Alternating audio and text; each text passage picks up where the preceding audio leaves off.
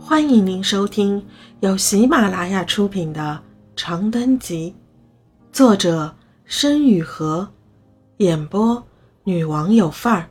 欢迎订阅《飞玉三》。柴房里飘来的鸡汤和饭菜的香气，连同锅铲与盆碗的碰撞声，将安之子从往事中解脱。他颤了颤眼皮，感觉自指尖隐隐传来一阵凉意。不多时，素岭端着盘子摆了桌，把筷子递给安之子。都是自己做的菜，可能不是很好吃，先人多担待吧。安之子点点头，迟疑着拾起筷子尝了一口饭。自打他闭关以来，就从未再食过人间素米。入口的饭粒糯香四溢，几乎将他感化出泪来。在那些和素岭一起走遍大江南北的日子里。他何尝没有尝过这样简单又温暖的人间烟火？话说，仙人找我爹娘有什么事呀？我怎么之前在村子里没见过您？素林一边大口扒着饭，一边抬眼盯着安之子看，像小鹿一样机敏可爱。安之子顿了顿，开口道：“其实我是来看看你的。”看我？素林愣了。一粒饭粘在嘴角，傻乎乎的样子。难道您认识我师傅吗？是他让您来找我的吗？四下陷入一片死寂。过了很久，安之子终于能再开口：“你师傅他是谁？”素领闻言，脸色骤然耷拉下来，闷声道：“原来不认识啊。他，他叫什么来着？我好像给忘了。”但是我师傅是个特别好的人，他说要叫我修仙，要带着我一起当神仙。安之子放下手中柱，静静地盯着素林看了一会儿。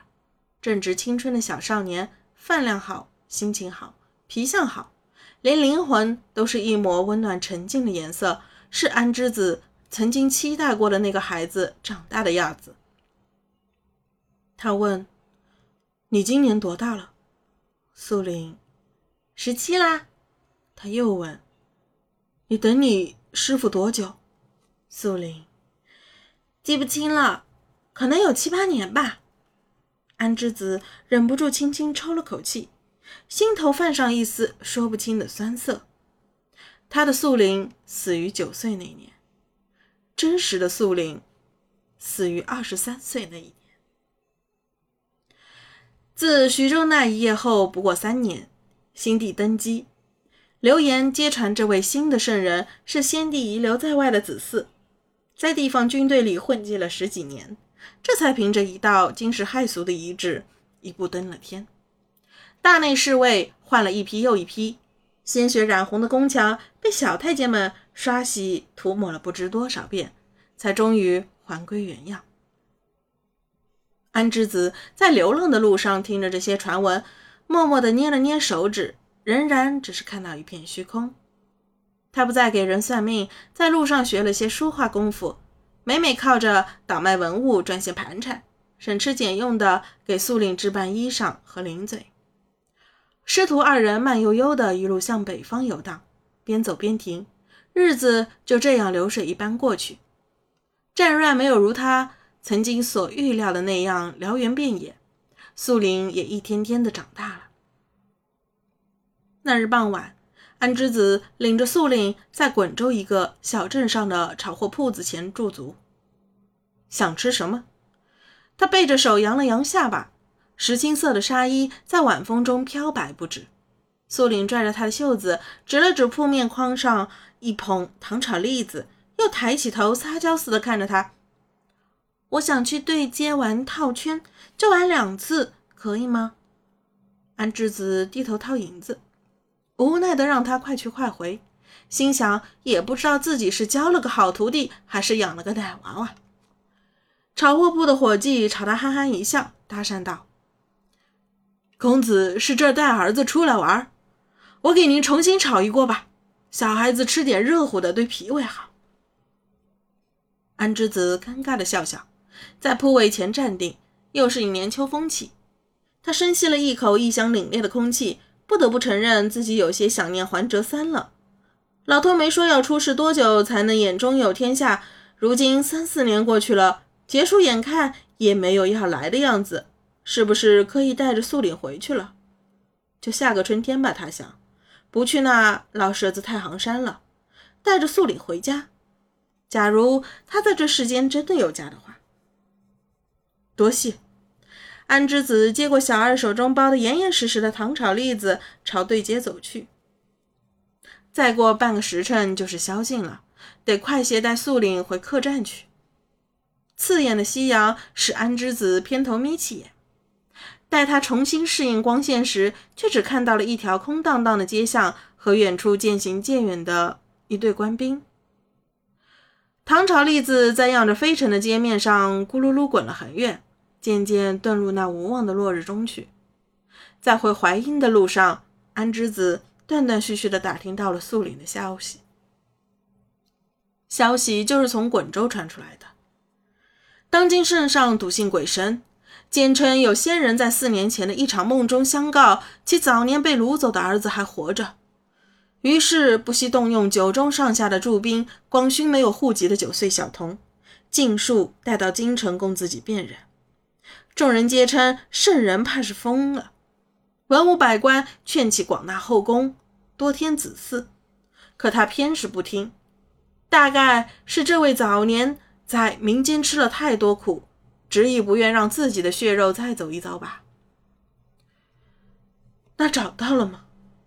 安之子压下喉间颤抖，问茶馆小二：“哎，说是找到，咱也不知道到底是狸猫还是太子。”总之，听说那孩子，哎，罪过了，是小殿下惊惧交加，生了场热病，醒了后只记得自己叫苏玲，像个姑娘名字，估计是收养的人家混起的吧。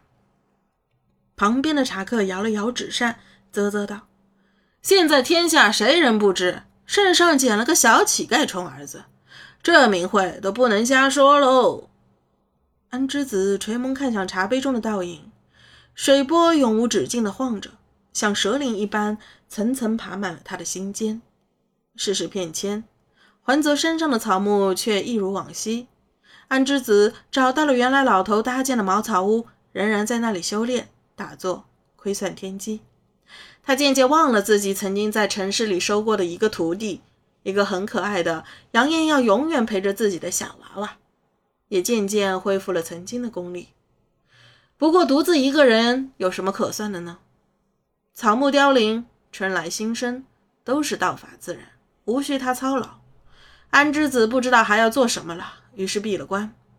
出关的那一日，山下战火连天，九州四海横尸千里。他站在山巅的风里，掐指算了算，当今太子领兵征战淮阴流寇和叛军。是个顶不好的时辰啊！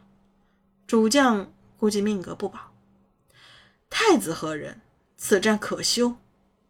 安之子隐约觉得胸口有些闷涩，弄不明白自己为什么会觉得这一幕似曾相识，又为什么会为山下氏所动，干脆拂袖离开，又一次闭了关。这一顿事，便是百年、千年，无尽的时光和虚妄。同年。太子昆战允淮阴，天下大旱，天子悲痛欲绝，为继王子，更还泽山名为莽坤。安之子手腕一抖，摔了筷子。是什么更为痛苦呢？是记记起了王允的故人，还是见到了王允的故人，却知其是虚妄？既然素林早已战死，那这又是谁的梦呢？仙人，素岭不知所措的起身，小心翼翼地搭上安之子的肩头。安之子猛然回神，在少年那纯澈如一泓清泉的眼里找到了答案：是他自己，是安之子希望素里能够平安长大，有亲人相伴，并永永远远地等着自己来拯救他。这是他自己的梦，自己的牢笼，自己的劫。他忍不住抬手轻轻摸了摸素岭的侧脸，温暖柔软，充满生机。安之子闭上眼，他准备破望了。